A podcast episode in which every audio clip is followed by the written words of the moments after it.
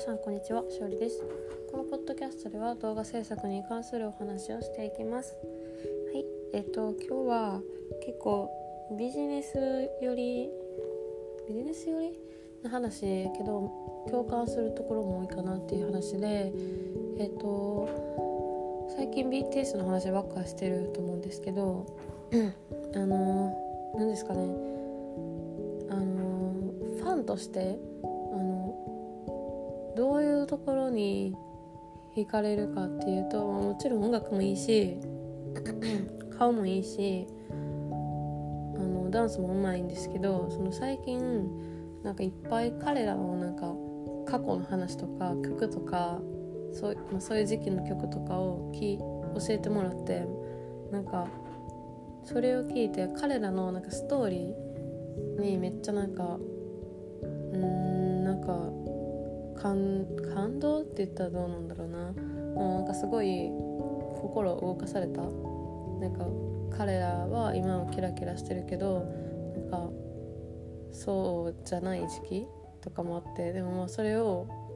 そんな時期があったと思わせない彼らもプロフェッショナルだと思うしなんか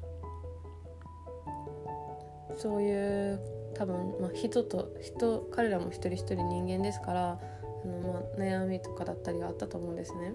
なんかそういう悩みとかあったっていうか今もあるかもしれないんですけどなんかそういうところとかにやっぱりあの人は共感してその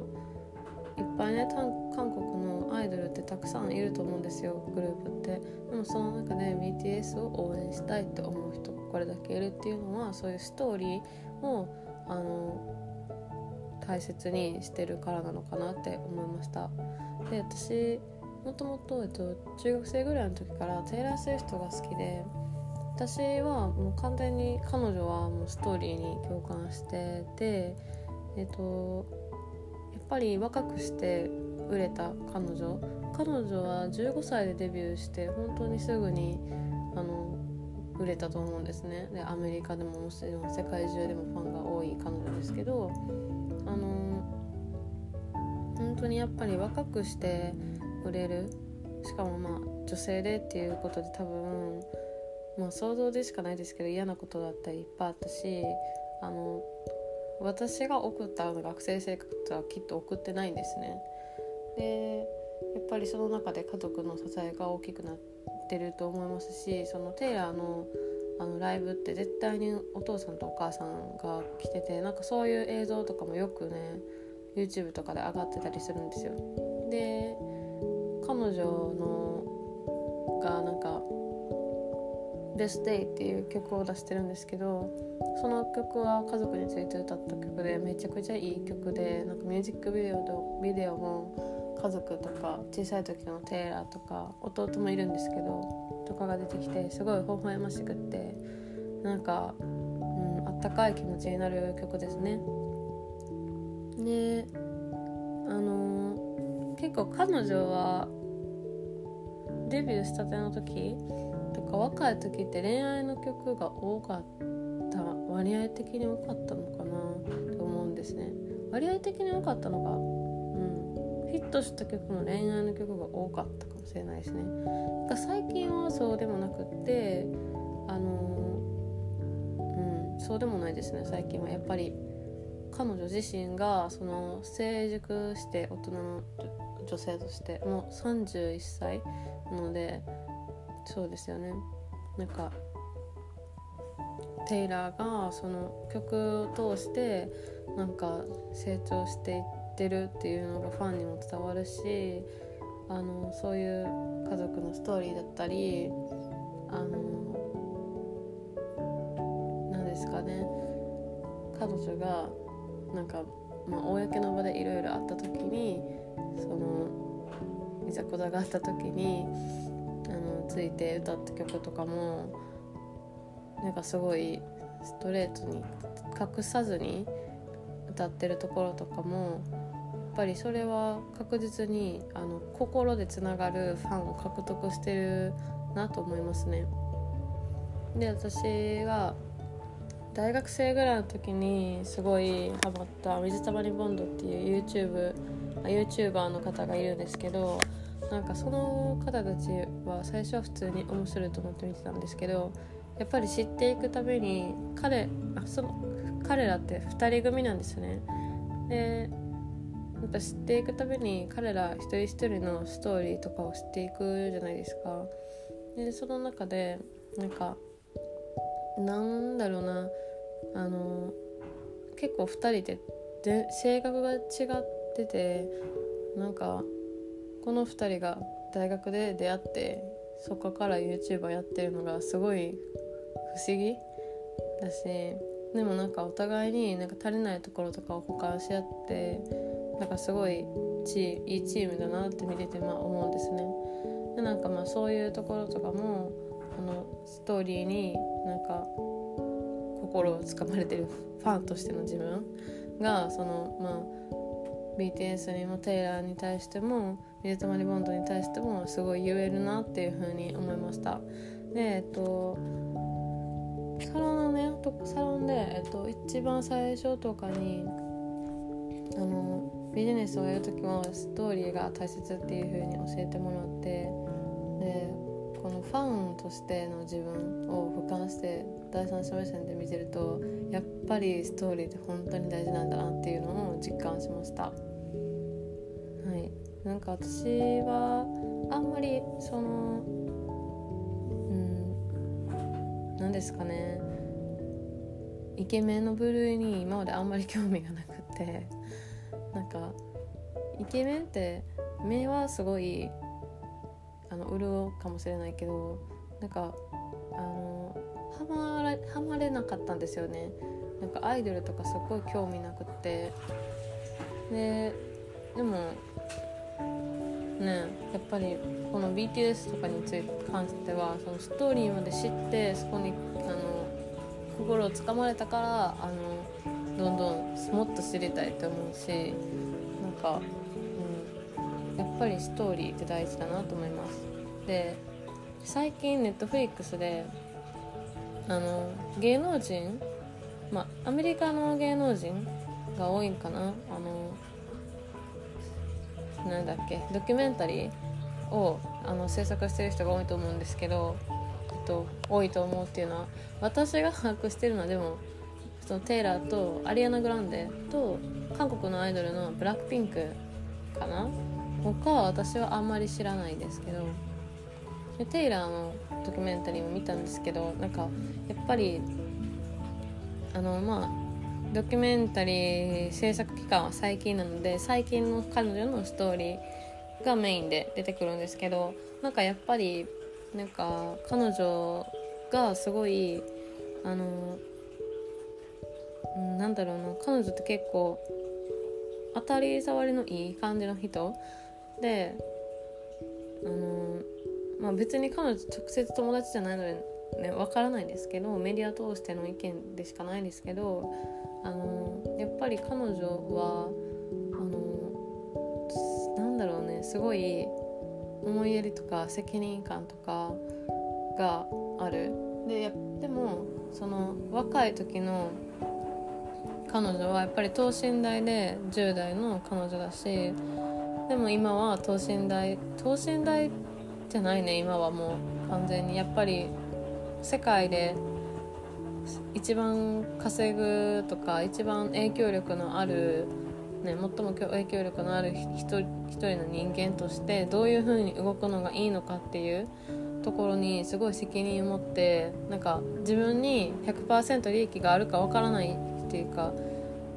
うんみんなのためみんなを正義をちゃんと理解してそのために動こうとしてるところとかなんかやっぱりかっこいいなって思いますね。うん。なんか、うん、なんだろうな。アメリカってもともと結構あのセレブがその日本と違ってあの個人の主張をするような気がするんですねあの日本の芸能人って個人の主張があんまりできないしないのかわからないですけど結構事務所がコントロールしてるっていうイメージがあるんですけどアメリカはあんまりそういうのがないのかなっていうイメージですね。なんかそういうだから結構アメリカのあの有名な人たちは主張する人は本当に主張するんであの分かりやすくはありますその個人のストーリーが。テイラーはそういう風に主張曲とかを通しても主張するしそうやってドキュメンタリー番組とかでも悩んでる姿とかも出しますし、うん、アリアナのやつはまだ見れてないんですけどブラックピンクもなんか途中まで見ましたかね。はい、なんかそういった感じでぱりストーリーをどれだけ伝えるかとかストーリーをどれだけ作っていくかとかそういうところはやっぱりあのなんだろうないわゆるミーハーのファンではなくなんか本当にあの彼らをその人間一人の人間として応援したいと思えるようなファンを獲得するにはやっぱりストーリーが大事だなって思いましたね。はいなんかもしあの水溜りボンドがそのなんだろうな人それぞれ悩んでる姿とかを出さなかったり全く出さなかったりしたらきっとなんかすごいうまくいってるように見えたりこの人たちは何があってもあんまり悩まないタイプなんだとかそういうのとかを見るとなんか身近に感じないから人間味が出てないから、うん、多分、うん、見続けたいなって思わなかったしテイラー・スウィフトに関してもやっぱりあれだけ音楽で成功してる、まあ、しかも、まあ、日本ではあまり関係ないかもしれないけど白人の女性。で、まあ、容姿も綺麗で。で、まあ、ゴシップはめちゃめちゃ取られててあの恋人がコロコロ変わるタイプやったんですけどね昔は。なんか、うん、ゴシップ誌によるとの情報でしかないんですけどなんかそういうなんかなんだろうなすごい、うん、割と典型的にあの批判を浴びやすい人人からの妬みとかそ念みとかをあの得てしまいやすいあの順風満帆風な感じ。でもそういう曲とかではすごいあの悩んでるところとかも歌うしなんかファンもすごく大切にするからあのちょっと前の有名人好きな有名人みたいな話した時に話したんですけどそのクリスマスプレゼントをファンに送ったりとかなんか、うん、結構ね、うん、彼女もストーリーを伝えるしファンを大事にしてるっていうのが伝わりますね。で BTS もあの教えてもらった曲でそのインスタのストーリーとかでもあのみんなにもこれめっちゃいい曲やなと思って響く人絶対いるなと思ってストーリー載せたりしてたんですけどあのー、すごいねいいですね。ちょっと発音がわからないですけど教えてもらったのは「トゥーセ」って「トゥーセ」って読むのかな？ちょっと観光ができないのでわかるんですけど2びっくりマーク3びっくりマークって書いてるやつであのこの曲は、えっとまあ、BTS がそのまあね絶対に売れるとヘイターとかアンチとかもおるのでそういうところ、うん、なんか売れない時期とかそういう時のそういう経験とかでも逆にそれそういう人たちがいればいるほどやっぱり支えてくれる仲間とかファンとかそういう周りのスタッフの人たちには感謝っていう気持ちが大きくなるだろうし、まあ、そういうことを歌ってるような曲ですね、まあ、解説とかは見てないので本当に私が感じたことでしかないんですけどとか、えっと、もう一個教えてもらったのはえー、っと「Love Myself」「Answer Love Myself」という曲なんですけどこれは本当にうん多分、若い人たちにメインで向けた曲でやっぱり自分のを愛することがどれだけ難しいかとかそういう、まあ、彼らも結構完璧に私には見えるんですけどやっぱりあの10代20代の等身大としての人間一人の人間としての彼も彼らも絶対存在してるしなんかそういうところについて歌ってる。なんかそのなんか自分たちで作詞もしてるみたいでやっぱりそういう曲ってなんかまっすぐあの伝わりますよね聞いてる方に。でえっともう一つはあのメンバーの一人のジョングクさんっていう方がいるんですけどそういうその方が、えっと、書い書いた歌ってる曲ソロソロの曲で「えっと、マイタイムっていう曲があるんですけどなんかこれは私は結構一番グッときましたね。でなんでかなと思ったんですけどこの曲はその彼がまあグループ最年少のメンバーとしてあのまあちょっとあの歴朝ファンの情報でしかないんですけど確か15歳でその地元がどこか忘れましたけどそうあの仕事をするためにソウルに来たのかな？上京してで17歳でデビューとかだったんで17歳って言ったら高校生とかですよね。でなんかそこで親元を離れてその芸能界っていう場所で働き始めたっていうまあ歴史彼の歴史があるんですけどなんかやっぱそういうところで、うん、苦悩はあったと思いますしなんか、うん、そういうその過去の自分に対して今の自分がどうしたいかっていうところなんかすごい過去の自分にちょっと寄り添うような寄り添おうとしてる彼のその本当にさっきも言ったあの BTS としてっていうよりかはあの一人の人間としてそういう結構表からは見えないような深いところについてはあの書いてる曲やなって思いますね。だからやっぱりそういううん、心に近いところにでについて変えていくってやっぱり心に近いところに響くものがあるのかなって思いましたね。はい。なんかね動画とかあの日本のそのファンたちがあの日本語のね字幕をつけてくれてる動画とかが YouTube にたくさん上がっててそれまあすごい面白くて見るんですけどなんか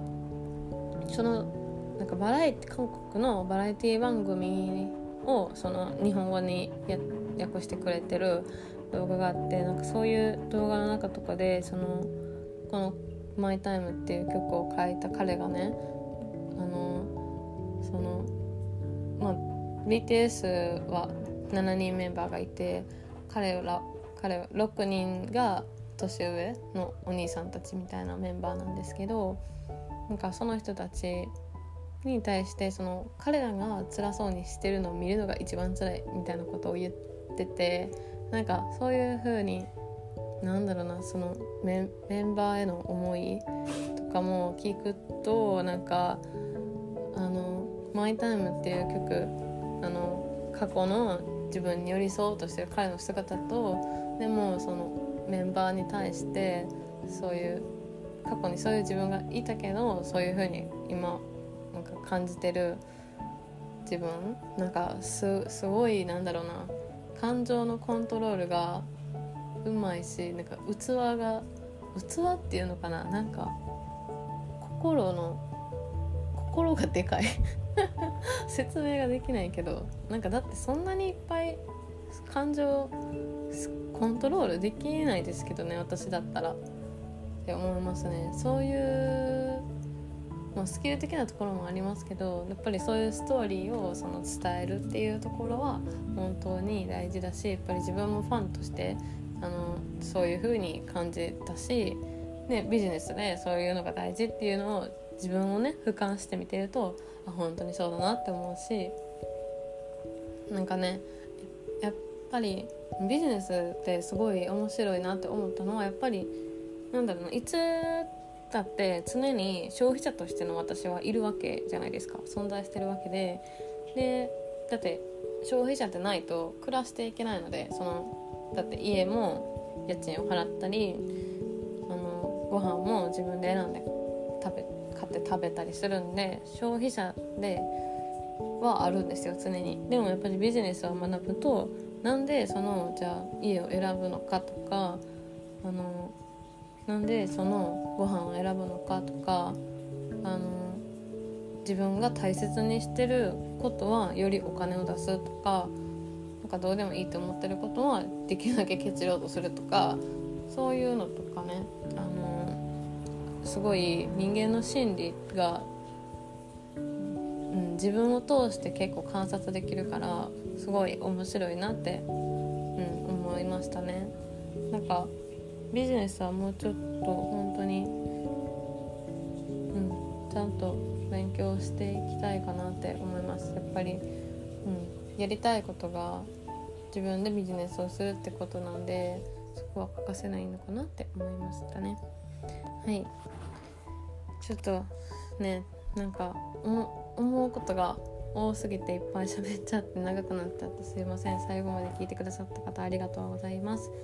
えっ、ー、とメッセージは LINE 公式インスタ DM など、えーと、Twitter でも受け付けております。えっ、ー、とこのポッドキャストの説明欄に行っていただいたら ID とか書いてるんで是非ねちょっと面倒くさいけどあのファンの方とつながれたら面白いなって思いますしビジネスのこういうところ面白いってね思ってる方とかもいたらそういうのも聞きたいですしはい。ぜひねメッセージいただけたらなと思います。はい皆さん聞いてくださってありがとうございます。良い一日をお過ごしください。